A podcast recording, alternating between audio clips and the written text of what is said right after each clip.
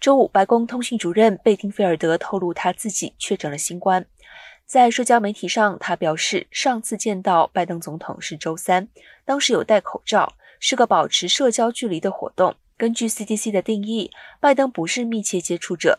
贝丁菲尔德称自己有轻微症状，将在家工作直到五天隔离期满，且再次检测为阴性。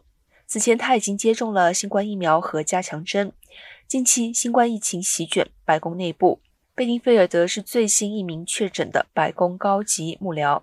本周早些时候，副总统贺锦丽确诊了新冠。白宫发言人沙奇之前在拜登出访欧洲前就宣告确诊新冠，不得不取消随行计划。